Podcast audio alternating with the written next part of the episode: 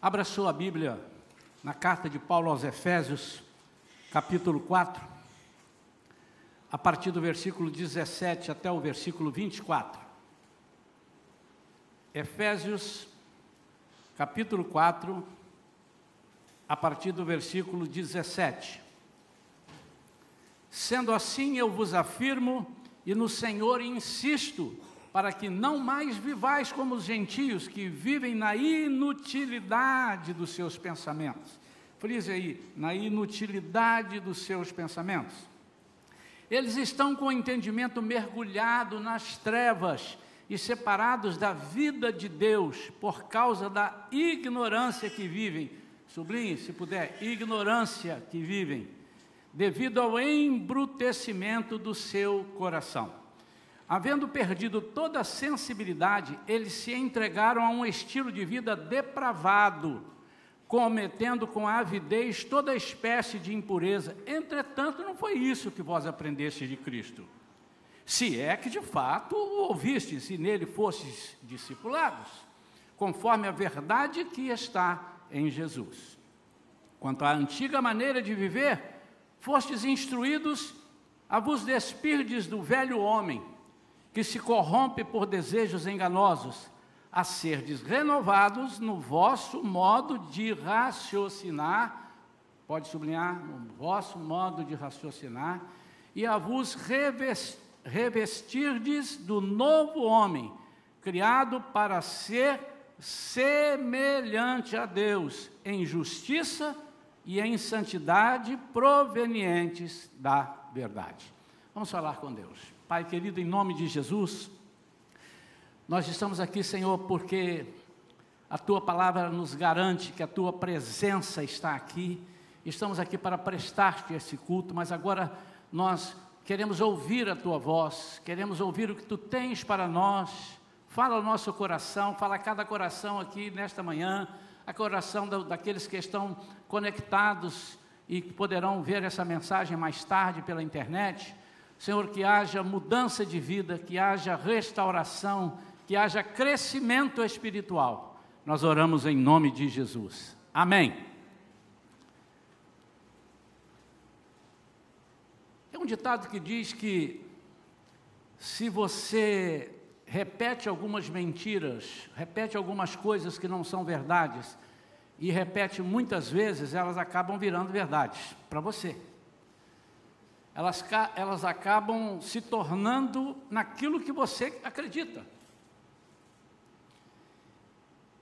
Mas existem algumas inverdades, não do Evangelho, ou seja, pra, é, produzidas pelo Evangelho, mas umas inverdades dentro do meio evangélico, dentro do povo que se diz evangélico, que elas irão, essas inverdades, destruir o relacionamento com Deus das pessoas que não atentarem para aquilo que são inverdades, para aquilo que não está segundo a palavra de Deus.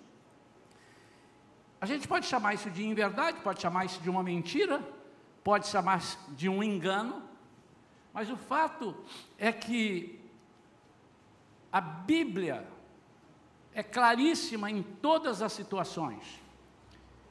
E nós, em vez de buscarmos na Bíblia, é, às vezes preferimos ouvir das pessoas, buscar das pessoas, repetir o que as pessoas falam, sem é, constatar, sem pesquisar, sem checar na palavra de Deus. Mas o que, que, está por trás disso? Antes que essa pregação seja uma pregação de um ensino correto, como são as coisas, e essa não é a nossa pretensão, mas é uma pretensão, sim, de ensinar a palavra de Deus. Antes que a gente comece a entrar, o, o mais importante, melhor dizendo, de é, mais importante do que mostrar algumas mentiras e por que são mentiras, o que, que o, o que, que está por trás dessas mentiras? O que, que está por trás dessas inverdades? E quem está por trás? Quem está por trás, nós sabemos. É o nosso inimigo. É o inimigo das nossas almas. É o diabo. Este está por trás. Agora, com que intenção? O que, que ele pretende com isso? E é mais fácil, irmãos, às vezes a gente aprender uma coisa que é errada do que uma coisa que é certa. Porque a gente ouve falar e pegou aquilo, é assim, é assim, e foi fazendo. Mas não é assim. Mas tem as sutilezas. Eu quero chamar a atenção da igreja nesta manhã para as sutilezas. Não é porque você diz isso, mas é o que que te motiva a dizer isso. São três. Eu separei aqui três tipos de mentira que nós acostumamos ver. E muita gente, muita gente fica do lado dessas pessoas contra a palavra de Deus e às vezes contra lideranças. E quando eu digo lideranças, eu não digo só pastores, lideranças, professores de escola dominical, ficam contra eles. Dizem, olha, nós está faltando amor, isso aí não é possível. Então, a Bíblia esclarece, a Bíblia não deixa dúvida de nada. Primeira mentira. Quantas vezes você já deve ter ouvido alguém dizer: Deus me aceita como eu sou? Isso é uma mentira. Deus não te aceita como você é. Vou dar um tempinho para as pessoas estremecerem na cadeira. Esse pastor voltou de lá doido. Ele voltou de lá doido. Deus me aceita como eu sou. Não. Deus te recebe como você é. Amém? A igreja agora deu uma aliviada. Ô, oh, pastor, ainda bem que você falou. Eu estava aqui agora pensando em já pedir carta para outra igreja. Deus não nos aceita como nós somos, Ele nos recebe como nós somos. Aceitar como eu sou é Ele permitir que eu continue sendo a mesmo velho homem, a mesma pessoa. E a Bíblia diz em várias passagens, essa aqui que eu acabei de ler, nós temos que nos revestir do novo homem. Mas isso, quem faz, não somos nós. E aí é que entra o inimigo com a sutileza dele. Você não consegue. Está vendo? Deus está te pedindo uma coisa muito difícil. Esse Deus não é bom. E todas as vezes que isso acontece, você pode prestar atenção que o que o diabo quer é colocar você contra Deus. Não tem aquele negócio aqui que a torcida está jogando juiz contra a torcida e tal. Então, a gente fica, é, é, de uma certa forma, dando ouvidos é, aquilo que o inimigo está tentando fazer, ou seja, é, desconstruir aquilo que Deus é. Ele não vai conseguir. O que Deus é, ele não vai conseguir destruir.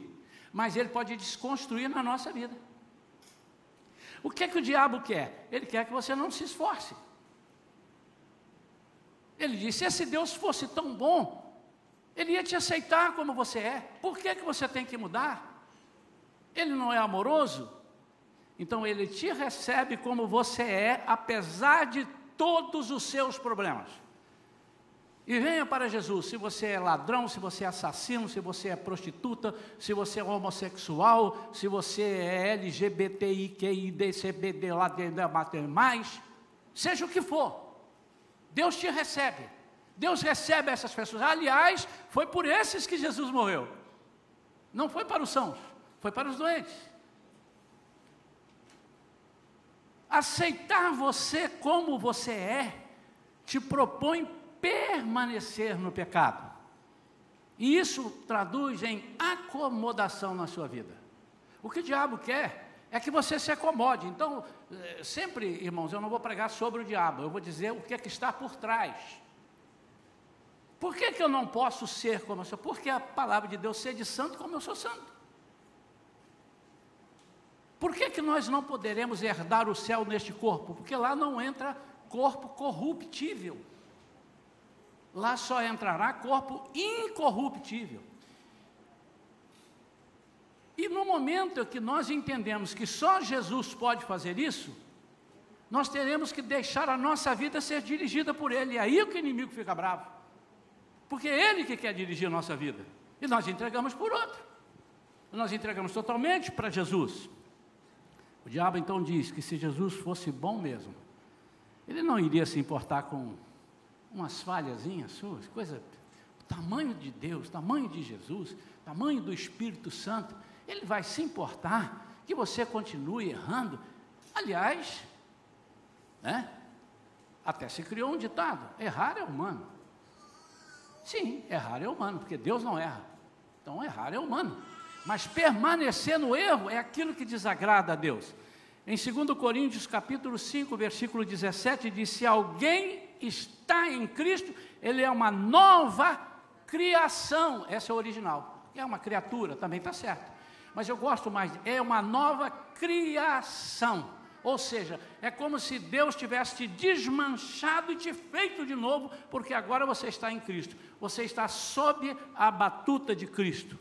Então, venha para Jesus como você é. Ele te recebe como você é, mas ele não te aceita como você é. Ele quer mudar a sua vida. E ele não te aceita se você não tem nenhum pecado. Não, eu não tenho nenhum pecado, eu não tenho nenhum mau hábito, eu não tenho nenhuma uh, coisa que, que seja é, digna do inferno. Mas eu sou uma pessoa muito medrosa, eu sou uma pessoa que eu vivo com medo, eu vivo é, triste. Jesus vai transformar isso em você. Você vindo para Jesus, Ele te recebe medroso, te recebe triste e transforma a sua tristeza em alegria.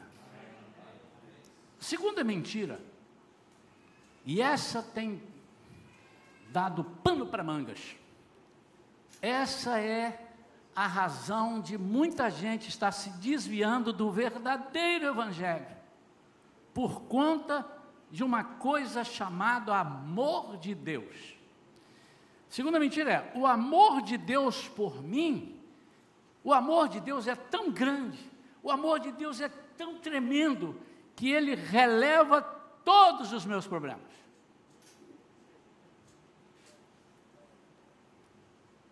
O que, é que está por trás disso? Está por trás disso o inimigo dizendo assim: mas Deus não é grande? Deus não tem um amor? Tem. Então Deus é muito bom, Deus é muito amoroso. Então, não há nada que você vá fazer que ele vai te excomungar, que ele vai te julgar para o inferno. Não, porque o amor dele é muito grande. E é mentira isso, irmão? Só que tem uma coisinha, e já falamos isso aqui na igreja, já ensinamos isso, e é bom sempre estar relembrando, que o amor de Deus é tão grande, mas tão grande, mas tão grande, todavia incapaz de exceder a sua justiça. ele não pode ser maior do que a justiça de Deus. E nem a justiça de Deus é tão grande, tão grande que possa exceder o amor de Deus. Olha que coisa interessante. Deus é todo amor, ele não é 99% amor, ele é 100% amor. Mas ele é 100% justiça. Quantos estão entendendo isso? Na hora de aplicar o amor, é na hora de te receber. E a Bíblia diz que ele nos amou tanto que enviou o seu filho para que nós não perecêssemos, mas tivéssemos a vida eterna. E ele fez isso quando nós ainda éramos pecadores, não merecedores. Que amor é esse, irmão? Tem um hino que diz, né? Sublime amor, o amor de Deus, ninguém jamais pôde explicar, ou pode, ou pôde, ou, ou irá explicar maior que o céu, maior que tu, maior que o infinito, diz lá. Assim é o amor de Deus. Mas ele não excede a justiça de Deus. O diabo não quer que você se santifique. Imagine aquele pai e aquela mãe. Vamos tratar, porque nós estamos tratando de pai, né? Pai nosso, né? o Senhor. Vamos, imaginar a nossa família. Sempre tem isso em alguma família, talvez com um filho só, não sei se ele é assim, mas se não for, mas no, no meio de uma ninhada, sempre tem aquele que diz assim, ele, ele extrapola, ele extrapola um pouco, confiando em quê? No amor da mãe ou do pai. Quando eu era criança, e sempre faço questão de lembrar isso, não tem muito tempo, quando eu era criança, eu, eu tinha um. Eu, eu, meus pais já faleceram, mas o meu pai ele tinha um, um jeito de ser. Ele era mais sisudo. Ele ria muito pouco. E quando ele estava achando graça de alguma coisa que eu fazia, para não dar o braço torcer, ele ria para dentro. Ou ele saía para lá para rir. Ele não queria que eu visse que ele estava rindo das minhas, dos meus gracejos. Quando eu passava um pouco do limite, ele só fazia assim, ele estava ouvindo de lá e fazia Isaías. Aí eu já, epa, não gostou. Mas a mamãe, não, a mamãe, eu era o caçula. Eu era o caçula. Então, quando o cerco apertava do lado do papai, o que, que eu fazia? Eu ia para o amor da mamãe. Eu achava que ali eu tinha guarida. E um dia eu fui tomar banho no rio. E não podia tomar banho no rio, porque aquele rio era muito perigoso, no fundo, logo lá perto da nossa casa. E ali já tinha morrido garotos. E o papai disse: não pode tomar banho no rio. E se tomar banho no rio, vai apanhar de, de cinturão. E eu fui. E eu tinha brigado com um moleque lá, negócio de bola, de passarinho. Não. Ele correu lá e avisou: seu Antônio, seu filho está tomando banho lá no rio. Ah, rapaz. Eu estou lá embaixo no rio, ele subiu numa laje que tinha assim de sampa e, e não me viu, né? Mas ele gritou, Isaías! Eu só ouvi aquele negócio ecoando, Isaías, Isaías. Rapaz, eu afundei dentro d'água assim, falei assim, eu não posso ficar aqui toda a vida que eu vou morrer. Eu vou levantar a cabeça. Numa, duas, segunda terceira que eu levantei a cabeça, ele, já te vi aí! Fez assim, e saiu, foi para casa, e saiu assim com o cinto na mão. Eu falei, meu Deus quando eu cheguei em casa, irmãos, eu sabia que eu ia entrar nas, no cinto. E ele levantou o cinto e a mamãe veio. Não faz isso com ele, não, tadinho. Não bate nele, não. Mas é isso aí, mas não faz isso. E, ela, e ele querendo, ela conseguiu que eu não levasse uma chibatada. Aliás, irmãos, eu tenho um troféu. Dos sete irmãos, eu fui o único que não apanhei do papai. Muitas vezes por intervenção da mamãe. Quantos estão entendendo isso, irmãos? Às vezes, isso não foi uma, não foram duas, não foram três vezes, até que um dia eu tiver consciência, peraí, eu estou desobedecendo os meus pais. Eu tinha lá meus sete, oito anos, nove, dez anos de idade. Depois eu, eu fui crescendo, eu fui entendendo, eu disse, não, eu não posso ser assim, porque há uma maldição, haverá uma maldição sobre a minha vida, se eu sou desobediente aos pais. E aquilo foi mudando. E muitas vezes, amados, nós queremos ser crentes em Jesus. Aliás, a mensagem da noite tem conexão com essa. A mensagem da noite tem conexão com essa. É importante. Nós queremos ser crentes em Jesus, mas queremos servir a Deus do nosso modo, com as nossas manias, da forma que nós somos. Por quê? Porque o amor de Deus é muito grande. E aparece o diabo, em algumas vezes, e diz assim: não, Deus não tem esse amor, que se ele tivesse ele amor, por que, que ele matou pessoas no Antigo Testamento? Vai lá ver. Vai lá estudar sobre a idolatria do povo. Se é uma coisa que Deus não permite, a idolatria. Mas é porque era o tempo da lei. Mas nós podemos morrer espiritualmente, desobedecendo as coisas a lei, aquilo que Deus deixa para nós. Em Provérbios 28, versículo 9, diz assim: Deus despreza até as orações de quem não obedece a sua lei. Às vezes, amado, nós estamos em, eh, metidos em tantas coisas erradas e nos prevalecendo e nos confiando nesse amor que é um amor que veio para nos restaurar, mas nós queremos um amor que nos cubra, um amor que impeça de apanharmos, um amor que nos permita andar nas nossas fraquezas. E estamos orando, eu vou orar, Deus é rico em perdoar. E a Bíblia diz em Provérbios 28, 9, anote isso aí para você ler, se na sua Bíblia está escrito isso. Deus despreza até as orações de quem não obedece à sua lei. Aqui em outra versão diz: que o que desvia o ouvido para não ouvir a lei, até mesmo a sua oração se torna abominável. Agora piorou, ele não despreza apenas, ele é abominável. Essa mentira número dois, de que o amor de Deus releva todos os meus problemas, ele me perdoa de todas as minhas transgressões para eu não fazer mais, mas relevar não. Fará com que você confie tanto que Deus te ama, que Ele nunca vai se importar com o que você está fazendo de errado. Deus não se permite zombar. Portanto, tudo que o ser humano semear, isso também ele colherá. Gálatas 6, versículo 7. Terceira mentira. Se Deus sabe todas as coisas, eu não preciso orar. Ele é onisciente. Por que, que eu vou orar se ele sabe tudo? Ele sabe que eu estou doente, ele está vendo que eu estou doente. Se ele me ama, se ele me quer saudável, por que, que eu preciso orar?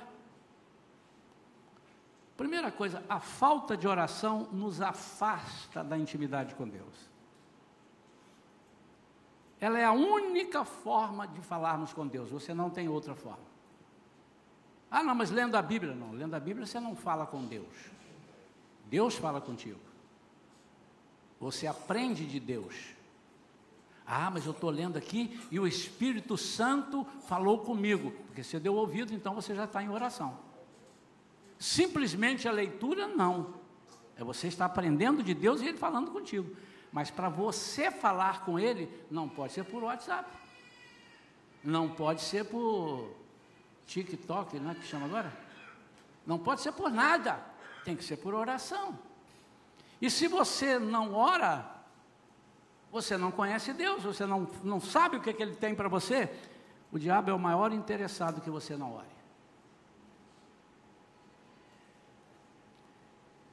Eu, no culto de oração aqui da quarta-feira, de vez em quando eu brinco um pouco com as, com as pessoas, né? Nós estamos aqui para orar e de repente eu falo assim: então vamos orar. Quem quer orar por isso? É um silêncio. Um silêncio. é, eu entendo, é que alguém fala, não, estou dando oportunidade aos demais. Estou dando, eu, eu entendo, eu entendo, é verdade isso mesmo. Né? Mas isso é muitas vezes, não estou dizendo que é o caso das pessoas aqui, o caso da gente ficar assim é o caso da gente não ter intimidade. O que, que eu vou falar? Às vezes você tem um colega, um conhecido, alguém, que você não vai conversar com ele porque você não tem um assunto. Não conhece quase nada. Oi, ele, oi. Tudo bom? Ele? Tudo bom. Tá duro, né? É, tá duro. E aí? É. Aí faz um silêncio. Vamos mudar de assunto? Então, pois é. Difícil, né? Ou, oh, passado meia hora, ai, estou cansado de conversar, vamos embora. Não tem assunto, irmão. Mas tem uns que conversam tanto aí, quando a gente vai embora, ainda tem que perguntar: você está onde? Está em Malaquias? Está em Abacuque já? Ou vai chegar até chegar Apocalipse já? Quando nós oramos, nós colocamos Deus acima das nossas decisões. Então, se eu vou orar, é porque eu estou entendendo, estou dizendo para o mundo, estou dizendo para o inimigo, principalmente, se eu estou orando em voz alta, estou dizendo para o inimigo isso, eu tenho um acima de mim, eu preciso orar. Porque é Ele que me criou. Ele é o meu dirigente. Ele é o meu tutor. Ele é o meu Senhor. Ele é o meu dono. Então eu preciso orar para dizer, primeiro para mostrar para Deus, eu quero, ele sabe se eu sou fiel ou não, mas o inimigo precisa ver que eu sou fiel a ele e que eu coloco Deus acima das minhas decisões. E se estamos pedindo, é porque confiamos que Ele pode mais, Ele sabe mais, Ele vê mais. Quando nós oramos, por isso eu preciso orar, nós mostramos a nossa lealdade a Ele por consultá-lo em nossos anseios. Uma vez eu ouvi uma, uma mentira, uma inverdade, poderia ser a quarta aqui, eu não preciso ficar perguntando tudo a Deus. Deus me deu inteligência para decidir, é verdade, te deu mesmo. Mas tem hora que você vende e era para ter comprado, e você compra, era para ter vendido. Você aplica, era para ter resgatado. Você resgata, era para ter aplicado.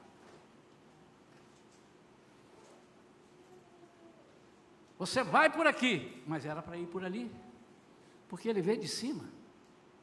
Ele guarda a nossa entrada, a nossa saída. Tudo tem que ser dirigido por ele. Nós precisamos aprender isso na nossa vida. É uma mentira, que seria uma quarta mentira aqui que você pode acrescentar. Deus me deu inteligência, Deus me deu dois braços, Deus me deu duas pernas, e não tem tempo ruim comigo, eu vou trabalhar. Se você não tiver com Covid internado 40 dias no hospital, aí você vai trabalhar. Isso é uma coisa absurda. Então, quando nós oramos, nós estamos dizendo, Senhor, eu sei, o Senhor me deu. Davi, a Bíblia diz que Davi era um homem com coração segundo o coração de Deus. Era um homem que tinha uma sabedoria muito, muito grande. Ele não era o Salomão, mas ele tinha. Ele tinha estratégias de guerra, por isso é que ele vencia as guerras. Mas o fator principal dele vencer é que Deus era com ele. José era um moço que todo mundo era apaixonado. Que moço interessante, que moço diferente. Mas tem uma coisinha na vida de José, está lá em, em Gênesis capítulo 39, e diz: O Senhor era com ele, tem um mas, mas o Senhor era com ele. José foi vendido, foi para a terra do Egito, mas o Senhor era com ele. E quando o Senhor é conosco, a nossa inteligência quadruplica, quintuplica, vai embora. O que, que adianta você ser inteligente e chegar na hora de fazer uma prova você esquecer tudo. Adiante de quê? Se o Senhor não estiver oxigenando o seu cérebro, te dando as saídas, te dando calma, você pode estar, não, eu lembro de tudo, mas está tão nervoso que você não consegue escrever, a caneta fica assim na mão, você não pode escrever, você vai marcar a letra A, que é o certo, você marca C, porque está tremendo. Pronto, errou. Quando nós oramos, nós estamos mostrando a Deus que nós reconhecemos que sem Ele nada somos, nada podemos fazer. Quando nós oramos, nós mostramos para o diabo, nós mostramos para as pessoas que somos dependentes de um Deus que tudo pode, tudo sabe, tudo vê. Então, meu amado e minha amada, eu não sei como você se acha nesse momento, eu não sei. Eu não sei como que você, há quantos anos você é crente em Jesus, não sei. Não, não tem muita importância isso para essa mensagem. Mas há uma pessoa muito interessada, e essa pessoa tem um poder grande, hein? Tem um poder muito grande interessada que você não mude, que você seja como você é, porque o amor de Deus é tão grande, capaz de relevar todas as suas falhas, e Ele está com a mão sobre a sua vida. E muitas vezes você se engana, porque você está prosperando em alguma coisa na sua vida material. Aí você diz, então agora mesmo é que Deus me aceita. Você está fazendo coisa errada e tal, mas você está trabalhando. E está vendendo algumas coisas, e está ganhando um dinheiro, ou então está sendo guia turístico e está vendo o turismo reabriu, e você está. E você crê que aquilo que você estava fazendo de errado realmente é. Tem uma corrente aí que diz que Deus releva. Ele pode até relevar, dando a você oportunidade, esperando a você, mas haverá um tempo que você vai ter que decidir se muda ou se não muda. Não, quando é que vai? Quando é que Jesus volta? Bom, se eu soubesse dizer isso, isso era mole. Gente, Jesus volta no dia 30 de janeiro de 2024, às 10h15. Você vai lá, programa para 10 e 14 desse dia, você fala, Senhor, me perdoa de todas as imundícias da minha vida. Ora em menos de um minuto para dar tempo de não fechar lá. E acabou, e a Bíblia diz que quando você clamar, Ele te perdoa perdoou. Uhul! Só que eu não sei. Aliás, nem ele sabe o dia que ele volta. Só o Pai. Então pode ser que Deus esteja te dando corda, te relevando, mas não sabes, você não sabe, até quando que esse amor vai te sustentar. Vai chegar um momento em que você terá que tomar uma decisão. Essa decisão eu te aconselho tomar hoje. E você sabe por que, que você talvez não tenha mudado ainda? Porque você está querendo mudar por si só, você não vai conseguir. E o que diabo quer é que você mude por si só. Você não vai conseguir. Tudo que o diabo quer é afastar Jesus da nossa vida, que nós não sejamos dependentes dele. Não, você consegue, rapaz. Eu vou te dar um livro, A Força do Pensamento Positivo. Cuidado com esses livros, irmãos. Cuidado, não estou dizendo, pastor, eu não posso ler esse livro, não, estou te pedindo cuidado.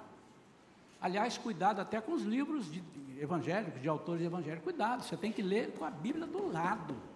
Você não pode ler um livro que ele está ali, está expondo a, a, o pensamento dele. Opa, ele está falando isso porque foi a experiência dele, mas a Bíblia diz aqui o contrário.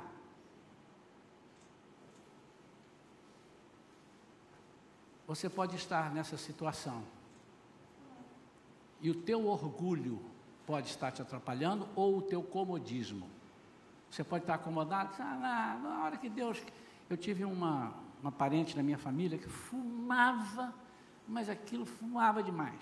E foi criada no Evangelho. E um dia eu falei para ela, todo mundo falava, os irmãos falavam, e eu falei, fulano, olha só, por que, que você fuma? Você sabe que está errado, você está consumindo o teu, o teu. Aliás, veio morrer consequência muito disso. Você está estragando, e nós somos templo do Espírito Santo. Você está desagradando a Deus. E ela disse assim, e fumando, falando comigo. O dia que Deus quiser, quiser, Ele vem e arranca o cigarro da minha mão e acabou. Por isso não arranca, não. Deus não violenta a vontade de ninguém. E é essa, esse é um dos erros.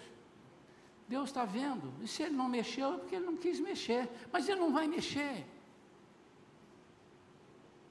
que se Deus mandasse em você do jeito que você pensa, Ele não ia permitir que você pecasse. Não ia permitir. Por que, que Ele vai permitir que você peque? E eu pequei. Por que, que você pecou? Oh, você pecou porque Deus não estava contigo. Não, é porque é uma decisão sua.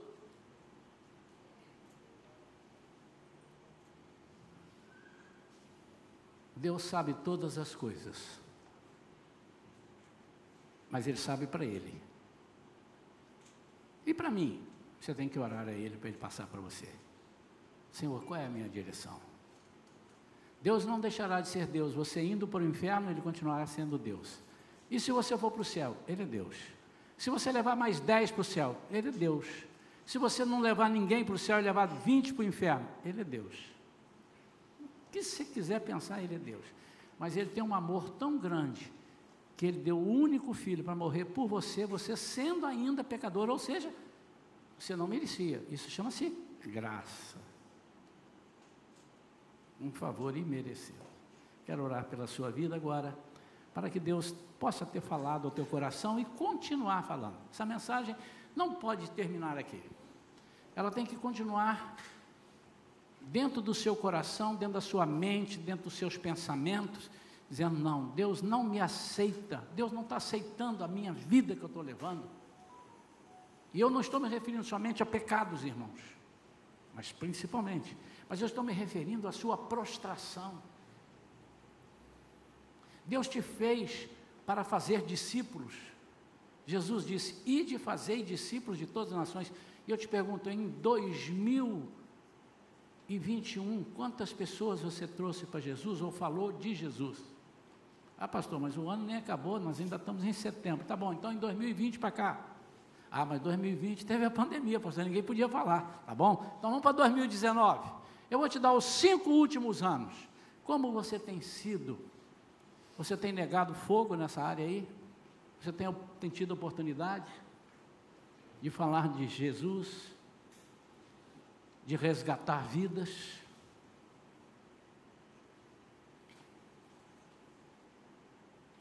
Quero orar pela sua vida. Vamos ficar de pé.